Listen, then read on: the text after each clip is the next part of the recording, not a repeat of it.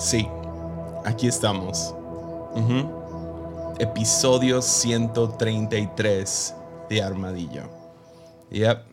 Y este episodio se llama De lo abstracto a lo tangible. yeah. Yeah, eh, eh, me emociona este. Me emociona. De hecho, ah, si vas hacia atrás, ah, parece como que hemos estado en una serie. Eh, no sé cuál es el tema de, la serie, pero definitivamente hay un flow a los últimos siete episodios, comenzando con un llamado eucarístico. Y ah, creo que esta es la conclusión de, y eh, si no es una serie, por lo menos es la parte 2 ah, o la parte 3 de ah, el episodio de la gota que derramó el vaso, Selah y ahora este. Uh, ya, digámoslo así, Dios ha estado haciendo algunas cosas en mí fuertes y, y sí, tengo este, este podcast para procesarlo y es, es, es caro. Lo es, pero no es tan caro como ir con un psicólogo. Yeah. Entonces, el día de hoy quiero hablar acerca de... No, es un tema nuevo para Armadillo, pero creo que es una manera nueva de ver algo que hemos hablado en el pasado.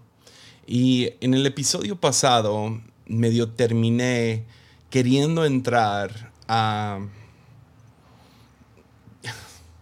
Esta vida no se puede vivir sola. Ya, no, no, quería entrar ahí porque el episodio fue más enfocado en, la oración, pero definitivamente hacia donde estaba empujando era esto.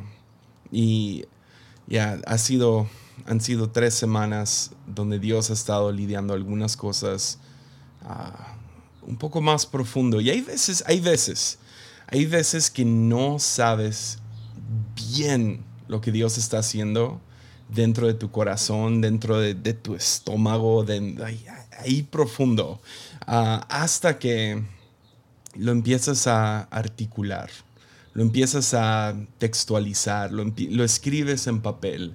Y uh, esa es la, no sé, esa es, ese definitivamente fue una de las razones principales por las cuales comencé este podcast. Ah, sí fue para compartir con el mundo diferentes ideas y poder ayudarle a gente a, no sé, ver, ver la Biblia, ver teología, ver, ah, no sé, cosas en la vida ah, de una manera distinta o, a lo mejor ya lo veías así y, y yo podía llegar y ofrecer un poco de lenguaje para eso. Pero una gran parte de por qué hago lo, esto es, es bastante egocéntrica, si somos honestos. Y, y es para yo poder articular cosas que están en mi corazón. Y uh, este episodio es uno de esos. El pasado fue uno de esos y el antepasado también. O sea, necesitaba sentarme y trabajar esto. Y, y sí, han sido, han sido tres semanas interesantes.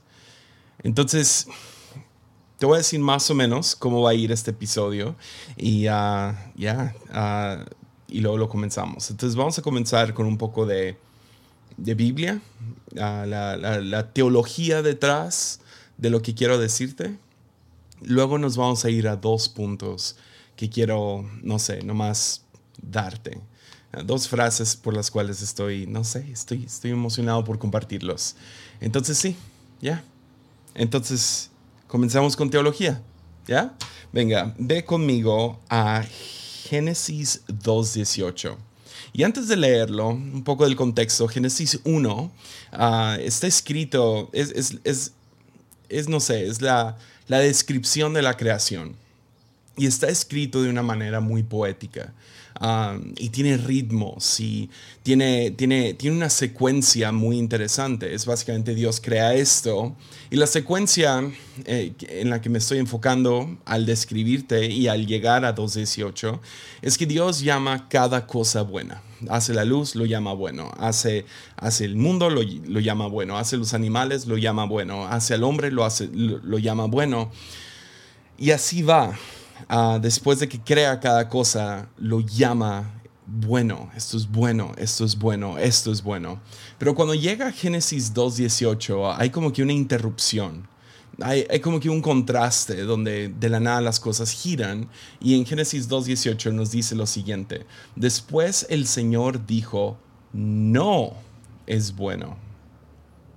¿Qué no es bueno? Que el hombre esté solo. Y todos los hombres dijeron, amén, sí. Haré una ayuda ideal para él. No es bueno que el hombre esté solo. Ya. Porque hay algo acerca de la soledad. Hay algo profundo acerca de la soledad. Ya. Es, es, no nomás es doloroso, es, es profundamente doloroso.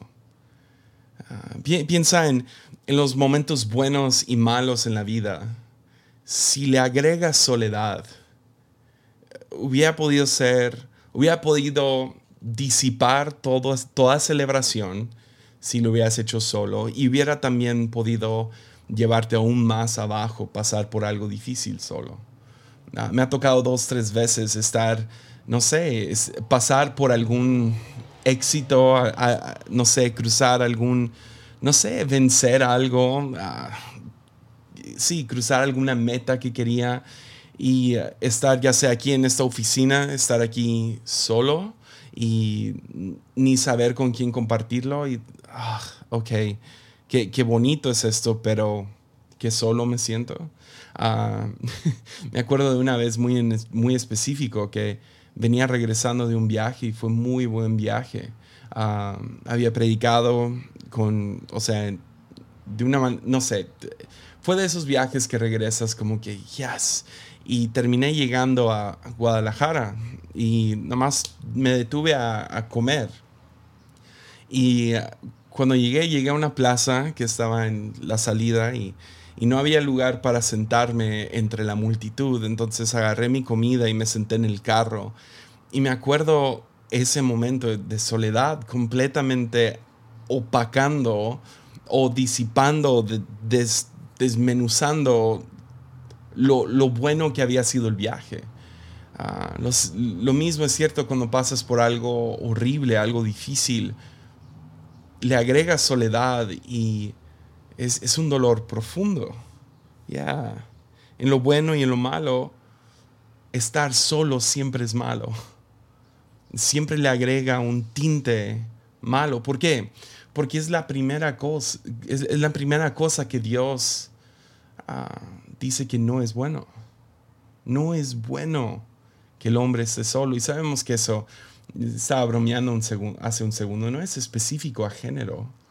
No es bueno que la mujer esté sola. No es bueno que el ser humano esté solo. Ahora piensa en el contraste de eso, estar junto con alguien más. Ah, hay algo ahí. Ahora, yo soy introvertido, hay algo acerca de estar solo que disfruto. Ah, ahí recobro mi energía, ah, paso tiempos a solas, ya sea, no sé, en, el, en la cochera de mi carro tengo ahí un, un, un, asiento donde me gusta sentarme y, y, leer mi Biblia o tomar un café y, o aún en esta oficina, o sea, poder nomás sentarme y, y, leer un libro y ah, estar a solas me reanima, me, me, llena de energía, pero soledad ah, es, es, es mala, pero piensas en vivir la vida junto con alguien ya sea un esposo o esposa, un amigo o un familiar o algún grupo de gente, ah, es, tan, es tan bueno. Celebrar junto con alguien es algo bueno. Pasar por algo espantoso, pero tener a alguien a tu lado en medio de eso es, es, es profundamente, te trae profundo gozo o profundo consuelo. Porque sí, perdón que use esta palabra profundo tanto, pero, pero va hasta el estómago, ¿no? Ya. Piensa en esas veces que has pasado que que estabas pasando por algo difícil y alguien dice, sí, yo te entiendo. Sí, yo entiendo exactamente lo que estás pasando. O, te dicen esas dos palabras mágicas. Sí, yo también. Yo, también siento lo mismo. Yo también he pasado por eso. Yo también, ah, ya, yo también estoy asustado. ya, yo también estoy ansioso. Yo también estoy feliz. O piensas en esos momentos que alguien literal detuvo todo para poder estar contigo y cuánto apreciaste ese gesto. Todavía está aquí grabado en mi cabeza hace años. soy hijo de pastor, entonces famosamente hijos de pastores tienen cierto resentimiento hacia sus padres porque ponían el ministerio enfrente de sus hijos. Ah, pues hubo una vez, ah, bastante, no sé, a los 11, 12 años, que todavía me acuerdo claramente que estaba con mi papá y le estaba contando algo acerca de una película que acababa de ver. O sea, eh, me, identifico tanto con Sawyer que ahorita me cuenta de, la caricatura Beyblades o algo así. Y, y, yo estoy como que no me interesa para nada, pero me interesa porque eres tú y porque a ti te interesa. Entonces me imagino que fue una de esas donde yo le estoy contando a mi papá sobre alguna alguna película, alguna caricatura, algo por el estilo. No me acuerdo exactamente qué le estaba contando, pero mientras le estaba contando en un restaurante, llegó un hermano de la iglesia, llegó un, señor que venía a la iglesia y llega con mi papá y dice, pastor, qué bueno que lo encontré, necesito hablar contigo. Y a mi papá voltea con él y le dice, ok, búscame mañana porque ahorita estoy con mi hijo. Oh y me acuerdo eso quedándose aquí, no sé, todavía lo, lo recuerdo. Fue tan, no sé, valoré tanto ese momento que mi papá pudo decirle a alguien más, no, no, no, no tengo tiempo para ministerio porque en este momento estoy con mi hijo que, se me ha quedado grabado. Ahora soy un adulto, o sea, ya, casi cumplo 33 años y todavía me acuerdo de ese momento en mi preadolescencia que mi papá detuvo todo para escucharme a mí hablar de mis gustos. Porque sí, trae tremendo gozo que alguien esté ahí contigo que te diga esas dos palabras, sí, yo también. O piensen qué tan divertido es cuando no sé, te gusta tal música y a lo mejor te da vergüenza ah, que te gusta esa música y, alguien dice, ah, tú, tú escuchas al tal artista, pues yo también y me, gusta o no sé, dices ah, tal, tal película o lo que sea, es lo que atrae a novios, es lo que atrae a mejores amigos, es que hay ciertos gustos que es mejor compartirlo juntos, porque eh, no es bueno que el hombre esté solo. Ya. Ya. Y para algunos, si somos honestos, el simple hecho de que alguien estuvo a tu lado es la razón que sobreviviste. Que sobreviviste la pérdida de esa persona, que sobreviviste tal adicción, que sobreviviste tal hecho, circunstancia, fue porque estaba tal persona a tu lado. Ya. Porque dentro del ser humano existe esta verdad, o sea, verdad absoluta de que no es bueno que el hombre, que la mujer, que el ser humano esté solo. Soledad no es no es nuestro estado independiente, no es, no es el mejor estado en el cual nos podemos encontrar. De ahí vamos y, hablemos acerca de Jesús un segundo. Vean lo que dice Hebreos 4:15. acerca de Jesús. Está hablando específicamente de Jesús, pero se refiere a él como un sumo sacerdote. Dice, nuestro sumo sacerdote o Jesús comprende nuestras debilidades porque enfrentó todas y cada una de las pruebas que enfrentamos nosotros. Sin embargo, él nunca pecó. Ya. O sea, la idea primitiva entre los cristianos, los primeros cristianos tenían la creencia de, de este Dios Ah, creador de los cielos y la tierra, el mismo que dice que no es bueno que el hombre esté solo, se puso carne y hueso y vino y habitó entre nosotros. Ya, o, sea, Jesús es el Dios que suda, el Dios que sangra el Dios que se ensucia las sandalias, el que caminó por calles literales, el que comió, el que bebió, el que anduvo en fiestas y funerales. Pero más, más profundo que eso, Jesús no nomás es el que, ah, no nomás es el Dios que se puso carne y hueso, sino me gusta mucho como lo dice The Message, la traducción de, Eugene Peterson, ah, es en inglés, disculpen, pero ah, en Juan 1, en vez de decir el verbo se hizo carne, dice el verbo se hizo carne y se, y se mudó al vecindario. Yeah. Yeah, y habitó entre nosotros. esa es una de las no sé, uno de los misterios de quién es Jesús y es lo que lo aparta de todos los demás dioses, es que Dios, el Padre, el Creador de los cielos y la tierra, vino y nació como un bebé y habitó entre nosotros por 33 años y, y olía mal. Ya, y caminó entre nosotros, pero no nomás caminó entre nosotros, sino también pasó por toda clase de sufrimiento también. todo sufrimiento que tú has Ah, por el cual tú has pasado en tu vida, Jesús también la vivió. Ya, es más, se podría, podría decir más profundo. El, autor de Hebreos lo lleva aún más profundo en Hebreos 12:2. Nos dice: Esto lo, lo hacemos al fijar la, la mirada en Jesús, el campeón que inicia y perfecciona nuestra fe. Y que dice: Debido al gozo que le esperaba, Jesús soportó la cruz sin importarle la vergüenza que ésta representaba. Y ahora está sentado en un lugar de honor junto al trono de Dios.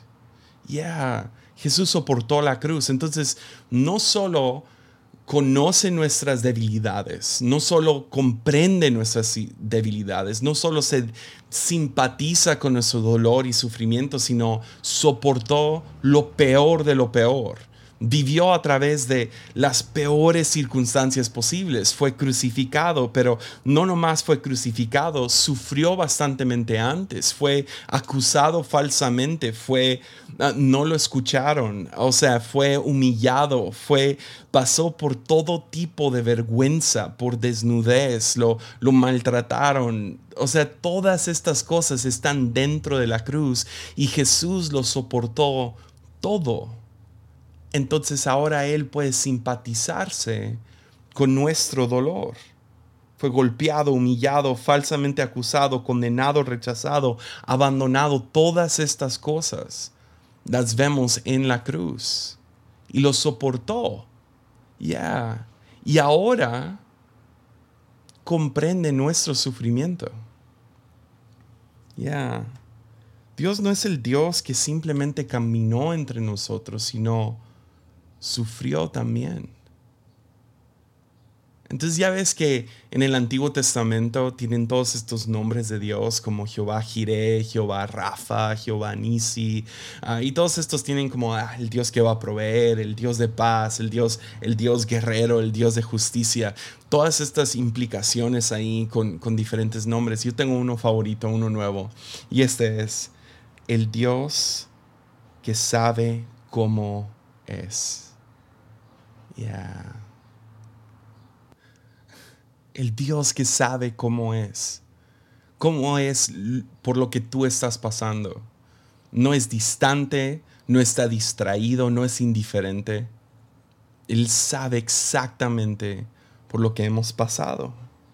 Está presente. Está aquí con nosotros. Y comprende nuestras debilidades, comprende nuestras tentaciones, comprende nuestras tristezas, comprende el abandono, comprende todo esto y puede simpatizarse con nosotros. Por eso no puedes reclamarle al cielo y decir, tú no sabes cómo es aquí. no, no puedes hacerlo. Porque Dios nomás te va a contestar, sí sé. Sé exactamente cómo es pasar por una pandemia. ¿Por qué? Porque Él pasó por una pandemia. Ya. Tú no sabes cómo es que el gobierno nos maltrate. Sí sabe. Sí sabe. Vivió bajo un gobierno opresor. Es que no, sabes, Dios, que se siente que te rechacen. Sí lo sabe. Porque fue rechazado. Ya. Ya. Tenemos esta noción de que Dios está allá en el cielo con una barba larga a un lado de Obi-Wan. o algo por el estilo. Nada que ver. Este es el Dios que, que se puso carne y hueso y se mudó al vecindario. Ya, caminó entre nosotros, vivió esta vida. Ya. Y no nomás vivió esta vida, vivió de lo peor, de lo peor. ¿Por qué? Porque cuando tú dices, estoy sufriendo, el cielo te puede contestar de vuelta, yo también. Ya. Ya. Ya. Pero ves, Jesús lo lleva aún más profundo, aún, más, a una distancia, no sé, un poco más, ah, no sé, lo lleva un poco más para allá. Ah, en una ocasión los, los discípulos le dicen, solo queremos ver al Padre. Es lo, te pedimos, queremos ver al Padre, queremos ver a, a, Dios, ¿no? O sea, todavía ven a Jesús como maestro. Y Jesús les, Jesús les contesta esto en Juan 14. Felipe, he estado con ustedes todo este tiempo y todavía no saben quién soy. Los que me han visto a mí han visto al Padre. Entonces, ¿cómo me pides que les muestre al Padre? ¿Acaso no crees que yo, yo estoy en el Padre y el Padre está en mí? Las palabras que yo digo no son mías, sino que mi Padre, quien vive en mí, hace su obra a través de mí. Ya, o sea, podrías tomar todo esto y en mi opinión creo que lo podrías condensar a, que Jesús está diciendo, puedes ver a Dios a través de mis palabras y acciones. Ya, ¿quieres ver al Padre? Mira lo que estoy haciendo. Ya, lo que yo estoy haciendo es lo que hace el Padre. Lo que yo les estoy diciendo es lo que dice el Padre. ¿Por qué? Porque yo habito en el Padre y el Padre habita en mí. Ya. Ya. Ya. ¿Sabes cuál es la palabra técnica para esto? Y eso es algo que cristianos tenemos que tener como que nuestras prioridades de doctrina. Porque realmente implica exactamente cómo vamos a vivir. Es la palabra encarnación. Ya, yo sé que a lo mejor tienes una tía que se llama encarnación, pero no estoy hablando de ella. la palabra técnica para lo que Jesús está diciendo en este momento, si quieres ver al Padre, ve mis acciones y escucha mis palabras, es la encarnación. Es, es, es el logos el, pensamiento, lo abstracto, se volvió tangible. Y habitó entre nosotros. Se mudó al vecindario.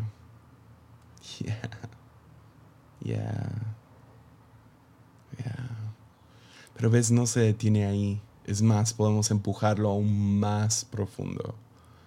Tiene implicaciones en tu vida y en mi vida. Ves, los, los, primeros creyentes no lo dejaban en que nomás la cruz era la encarnación o, el nacimiento de Jesús fue la encarnación y su vida, ministerio, cruz y resurrección, sino que también nosotros somos llamados a participar en esta encarnación. Ya. O sea, vean cómo los, o sea, Pablo lo dice. Pablo le está hablando a, a una iglesia que está pasando por, no sé, hay un montón de, no sé, problemas como que así sexuales en la iglesia. Y uh, entonces les escribe una carta. Y es la carta de primero, la primera carta a los Corintios. Y, uh, y en esta carta está tratando de lidiar con toda esta basura sexual que está sucediendo. Y uh, es, es, un poco asqueroso y no voy a entrar a todos los detalles. a lo mejor después podemos tener un episodio de morbo. Pero o puedes nomás ir y leer Primera de Corintios y averiguar de qué están hablando, porque Pablo habla bastante explícito acerca de la situación. Pero está lidiando con... Hay, hay, nomás todo el mundo está teniendo sexo con todo el mundo, ¿ok? Es, parece fiesta de la prepa. y, uh, y, la manera que, que trabaja esta situación es muy interesante. Les dice lo siguiente en 1 Corintios 6. Les dice, ¿no se dan cuenta que su cuerpo es el templo del Espíritu Santo quien vive en ustedes y les fue dado por Dios? Ustedes no se pertenecen a sí mismos, porque Dios los compró a un alto precio, por lo tanto, honren a Dios con su cuerpo. Lamentablemente gente nomás toma esos dos versículos completamente fuera del contexto de lo que estaba sucediendo en la iglesia y lo quieren aplicar a no tomes coca porque eres el, templo del Espíritu Santo o ah, cuida tu cuerpo y haz fitness. Y, ah, sí, eso es válido, pero pues no es el contexto. O no te tatúes, ya ah, no, no es el contexto. Pero lo que sí es el contexto es lo que les está diciendo. Les está, no sé, jalando a decirles, no entienden que Dios vive y obra a través de ustedes? Entonces, ¿por qué dejan toda esta inmoralidad sexual suceder entre ustedes si Dios habita tanto en ti y a través de ti? Ya. ¿Ves cómo la encarnación empieza a tomar, oh, o sea, no nomás se acaba con Jesús, sino también ahora viene a nosotros. El mismo autor, Pablo, eh, sigue nomás golpeando el mismo punto y cuando llega al, al doceavo capítulo de su carta, o sea, yo he mandado textos, yo nunca he mandado, rara vez mando emails y cuando mando emails no mando capítulos, pero Pablo estaba, ya, Pablo estaba con todo. Y, y Pablo en, en el doceavo capítulo, empuja esto aún más adentro y les dice esto. En el versículo 12 les dice, el cuerpo humano tiene muchas partes, pero las muchas partes forman un cuerpo entero. Lo mismo sucede con el cuerpo de Cristo. Entre nosotros hay algunos que son judíos y otros que son gentiles y otros que son esclavos y otros que son libres pero todos fuimos bautizados en un solo cuerpo por un mismo espíritu y todos compartimos el mismo espíritu. Ya. Entonces lo que les está diciendo es, hey, como creyentes forman parte de un solo cuerpo. Y si una parte de ustedes no funciona, termina arruinando todo. Ya, o sea, tú no eres una isla. No estás diseñado para vivir un cristianismo solo. Ya. No, no, no se puede. Y es más, cuando empiezas a andar con tus ondas donde tú te sientes independiente y te amputas de, todo lo demás del cuerpo, eh, del resto del cuerpo, no nomás te afectas a ti, sino nos afectas a todos. ¿Por qué? Porque no es bueno que el hombre esté solo. Ya. Ya. Entonces les dice, actúen como Jesús. Actúen como Jesús. Actúa como Jesús.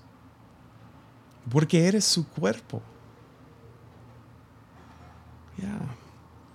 Entonces lo que está, lo que Jesús dice es, ¿quieres ver al Padre?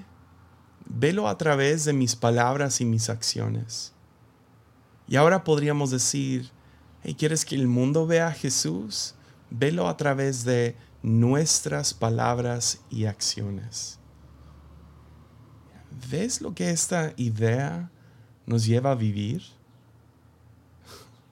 Yeah. Oh, man, espero, espero que lo estés viendo. Neta, le ruego a Dios que te abra los ojos para que veas esto. Porque tiene. Ya, tiene. Tiene fuertes consecuencias. El pensar de esta manera. A lo mejor consecuencias no es la palabra, a lo mejor es ramificaciones que cuando tú empiezas a vivir como si como si este espíritu mora en ti y a través de ti y que tú formas parte de un cuerpo, oh, a lo mejor ahí vas descubriendo la vida y vida en abundancia que Jesús nos prometió. Yeah. Yeah.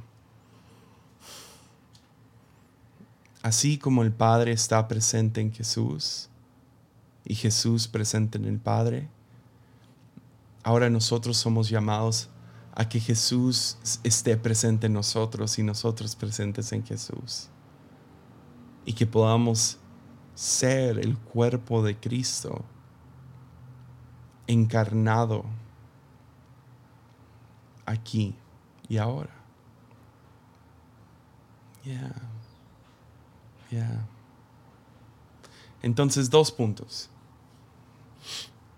Dos puntos. El primero es, ah, a Dios le encanta aparecer disfrazado de personas. Ya. Hace unos años atrás, ah, fue cuando apenas, no sé, eh, comencé a predicar fuera de, mi iglesia. Y ah, siempre, no sé, siempre me burlaba de conferencistas, se me hacía como que una pérdida de tiempo ah, que, un predicador fuera de una iglesia a otra.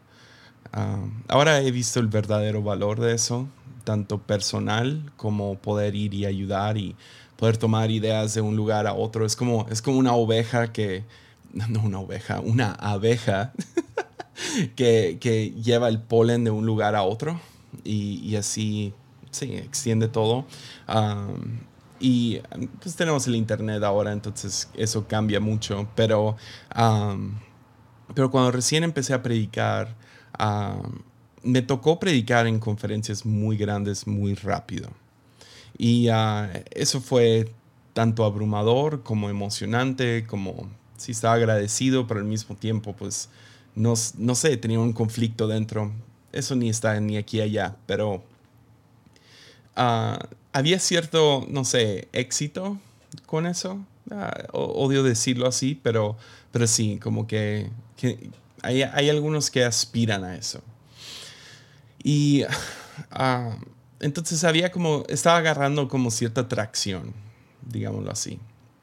Y empecé a viajar. Y eh, ya, ya, he contado en el pasado aquí en el podcast y ah, en diferentes lugares que en mi adolescencia, en mi juventud, tuve, tuve un problema muy serio con pornografía. Y ah, cuando empecé a viajar solo, pues esa es una tentación real para quien sea. Y ah, me acuerdo que llegué a, a un llegaba a los hoteles y hacía lo clásico, ¿no? O viajaba junto con alguien o si viajaba solo ponía la toalla sobre la tele y ah, escondía, ponía el control de la tele en otro lugar y, todo eso. Y ah, hasta que un, un, día llegó, o sea, llegó un viaje y estaba de viaje y, y pues sí, no importa qué tanto le haces a la tele siempre y cuando tengas uno de estos, ¿no? O sea, tengas un celular. Y me acuerdo que estaba sentado y no podía dormir y, ahí estaba nomás como que navegando páginas y de la nada una cosa llevó a otra. y terminé esa noche viendo cosas que no debería de haber visto. Y cuando finalmente agarré la onda, digámoslo así, ah, me asusté tanto. Me acuerdo que me enojé y aventé el celular y ah, me, no sé, me conmovió tanto de manera, no sé, me atormentó la idea que, ¿qué estoy haciendo? Acabo de perderlo todo, ¿por qué hice eso? Y empecé ahí en el, en el cuarto de hotel solo. Empecé a llorar y a llorar y a llorar. Me sentía tan culpable. Ah, ya estaba casado. Estaba, no sé, acababa de predicarle a miles de jóvenes esa noche. Y llegué al hotel y me sentí hipócrita, me sentí culpable, me sentí, no sé, asqueroso, me sentí todas esas cosas. Y, ah, y empecé a orar, llorar y orar, ¿no? Y estoy orando y Dios, perdóname, perdóname, perdóname, etcétera, etcétera. Y uh, en ese momento sentí como que, que Dios sí me, me, habló y me perdonó. Y hubo gracia, y hubo misericordia, y está bien, y, descansa, hijo. Pues la próxima mañana me levanto y eh, mi celular allá tirado y voy por él y... Um, y pues me acuerdo otra vez de lo que hice oré otra vez y Dios perdóname. Y sentía eso otra vez, está bien, estás bien, está bien, estás bien.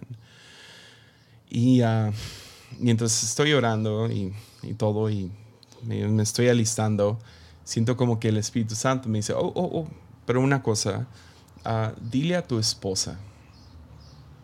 Y yo, no, no no le puedo decir.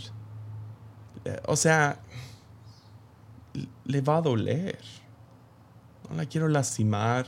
O sea, prefiero mantener un secreto. Dios ya me perdonaste, que no estamos bien. Ah, dile a tu esposa. Ah, entonces viajo de vuelta ese día.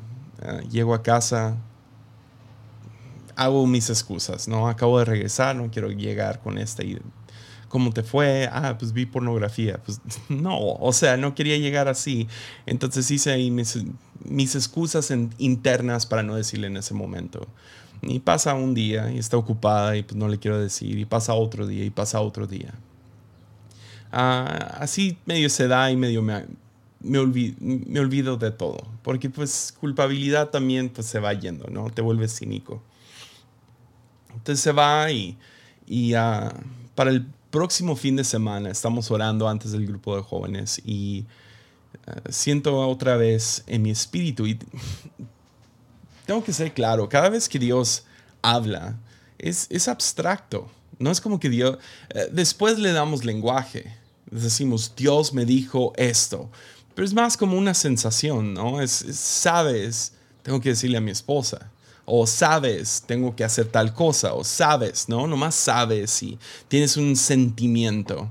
Pues es abstracto y, en ese momento era abstracto, ahora lo puedo, lo puedo, no sé, lo puedo articular, pero en el momento no lo podía hacer. Y, ah, pero sabía, tengo que decirle a mi esposa, y a mí me tocaba predicar. y, y dije, no puedo hacerlo justo antes de predicar. Y estaba detrás de mi cabeza, ¿no? Esa noción de que pues si no, si no lo hago voy a predicar bien mal y decidí, ¿sabes qué? Prefiero predicar mal a que a, decirle ahorita. Entonces no le dije, me subo, predico y predico bien. Y Dios se mueve. Y fue una buena reunión. Entonces se acaba y me olvido. Pasan seis, siete días llega el, la próxima, el próximo fin de semana, me toca predicar otra vez, ahí estamos orando y otra vez empieza esa sensación, dile a tu esposa. Ya no, llevan dos semanas y esto siguió tres, cuatro semanas. Y te estoy, o sea, yo juraría, me iría peor, pero no me fue peor, me fue bien. Entonces, ¿qué tengo que perder? ¿No? Porque pues me está yendo bien de todos modos, no pasa nada, nadie sabe, Dios ya me perdonaste, ¿para qué le tengo que decir a mi esposa? Pero cada vez ese sentimiento llega como carga más y más y más y más pesada. Entonces pasan tres, cuatro semanas de esto y finalmente no aguanto. Estamos justo antes de la reunión. Estoy a punto de predicar y dije, ¿sabes qué? Prefiero no predicar a, a no decirle. Eh, si le digo las cosas salen mal, ¿saben qué? Perdonen jóvenes, tengan su noche libre, nomás júntense y platiquen y háganse novios. y uh, voy y agarro a Mimi y digo, hey, podemos hablar. Y, sí, sí, sí, ¿qué pasó? Y la subo a mi oficina y, y, nos sentamos cara a cara y le digo toda la verdad. No le, no le escondo ni nada, le digo todo. Y en medio de eso trato de explicarle esto no nada que ver contigo. Yo estoy enamorado de ti. Eso no tiene que ver contigo. No sé por qué hice esto, pero lo hice y te quiero pedir perdón. Y Mimi voltea conmigo y los dos estamos llorando y me dio un abrazo. Y le pedí perdón directo a ella, perdóname. Y me perdonó. Entonces lo que fue abstracto en el cuarto de hotel, este perdón que recibí, ahora se volvió tangible se convirtió en un abrazo y, una voz audible que me dijo, te perdono. Y lloramos y ella oró por mí y fue uno de los momentos, no sé, no, es como que, ah, quiero hacerlo otra vez para tener ese momento, pero fue uno de esos momentos, ah, y no sé, más importantes de nuestro matrimonio. De ahí ah, salimos y estoy Ah, así como que me quité una gran carga y siento abstractamente otra vez que Dios me dice, ahora dile a tu papá. Ahora mi papá es mi pastor. Y tienes que entender que han despedido a gente del ministerio por cosas menores que esto. O sea, soy un pastor de jóvenes, estoy yendo a predicar, estoy, estoy casado, y ver pornografía como que no está ahí como que en el, ah, chido, no pasa nada. ¿Sí me entiendes? O sea, y dije, oh, o sea, qué pena, qué vergüenza, pero dije, ¿sabes qué? Confío, confío que esto es Dios y confío que Dios es bueno y si me está pidiendo que lo haga, lo voy a hacer. Entonces el próximo día, se acaba el grupo de jóvenes, el próximo día llego a la oficina de mi papá y llego y le pongo seguro en la puerta. Y él sabe de inmediato. Ok, esto es en serio. Y me dice, ¿qué pasó? Y otra vez empiezo y lo confieso todo. Ah, y él tuvo una reacción muy distinta a la de mi esposa. Mi esposa brincó a, abrazarme, a orar por mí, lloró junto conmigo. Mi papá se quedó un poco más serio. Mi papá me miró, yo estoy llorando y él se quedó sentado. Y yo estaba esperando, aquí viene, me va, me va a decir que no predique por un rato, que no salga, ah, no sé, me iba a decir algo. Y se queda serio. Y yo le termino de confesar todo, se queda serio mi papá. Y luego levanta la mirada y me dice, ¿sabes, ¿sabes qué es lo que me agüita? ¿O sabes qué es lo que me... ¿Sabes lo que más me enoja de esta situación, Jesse? Y yo, ¿qué? me dice que llevas todo este tiempo cargando con esto solo. Ya. Ya. Porque no es bueno que el hombre esté solo. Después de eso mi papá me abrazó, me dijo que todo estaba bien y lo abstracto se volvió tangible. Ves el, abrazo y el perdón, tanto de mi esposa como de mi papá, también al mismo tiempo era el abrazo y el te perdono, el perdón de Dios. Y mi papá dijo, yo no tengo problema con que caigas. No más que no caigas solo. Y creo que es ahí, ¿no? Porque ves, en esta pandemia es ridículo la cantidad de gente que me ha escrito durante este tiempo diciendo que está batallando específicamente con pornografía. Y lo están haciendo solos. Y, vean, a Dios le gusta aparecerse, aparecerse disfrazado de personas. Y le estás robando esa, le estás robando esa oportunidad. Porque tú quieres hacer, tú quieres cargar con esto solo. Tú quieres salir de esto solo. Tú quieres pasar por depresión solo. Y no es bueno. No es útil. No vas a salir de esta solo. Necesitas a alguien en tu vida. Entonces el, el confesar un pecado no es para, uh, para nunca caer otra vez. O sea, esa es siempre como que la idea de que, como que hay una poción mágica que puedes tomar para nunca caer en tentación otra vez. Jesús mismo en Juan 17 dice que los tropiezos son inevitables. Ya. Entonces no podemos hacer la vida solos. Tropiezos va a haber, caídas va a haber. Pero hay de aquel que cae y no tiene nadie que lo recoja, que no tiene nadie a su lado. Porque ves, Dios se aparece disfrazado de tu papá, disfrazado de tu pastor, disfrazado de tu amigo. Y toma estas sensaciones abstractas y los hace tangibles. Ahora un abrazo de Dios no nomás que se te enchine la piel y uy, qué bonito se siente. Esa es la razón que necesitamos la iglesia. Es la razón que a veces esto de quédate en casa no aplica. Porque a lo mejor necesitas recoger ese teléfono y hablarle a alguien ya. Y decirle, sabes que no estoy bien. Porque esta vida no la vas a sobrevivir solo o sola. Ya. Y el segundo punto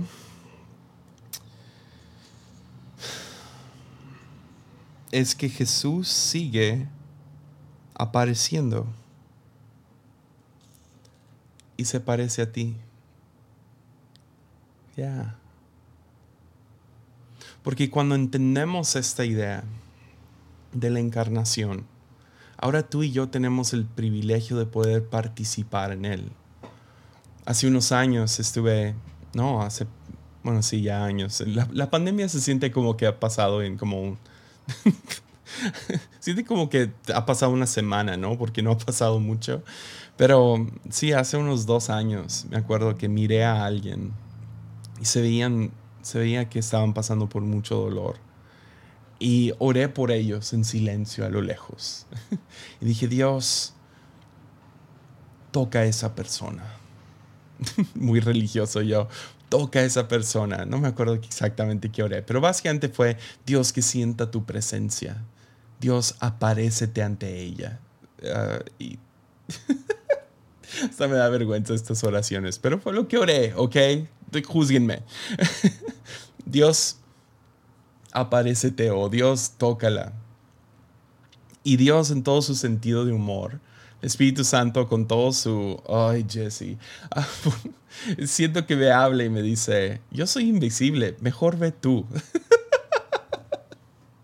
fue lo que escuché, sorry, eh, si no cae con tu, tu teología, chido, pero eso fue lo que yo escuché. Soy invisible, ve tú.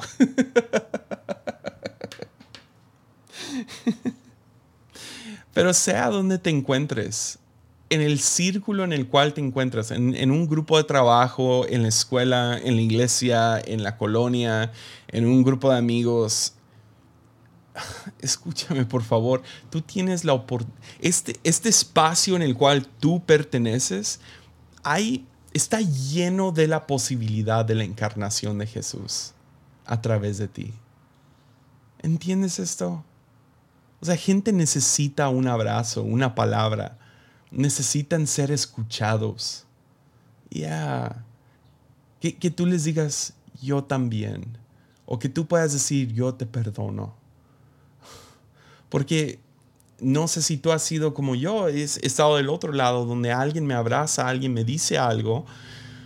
Y es como, ah, eso fue Dios obrando a través de ellos. O sea, sí, a lo mejor no voy a ponerme todo espíritu flautico y decir, sí, ah, Dios usó a esta persona, pero, pero cuando me dijeron te amo, no sé, escuché la voz de Dios en medio de eso.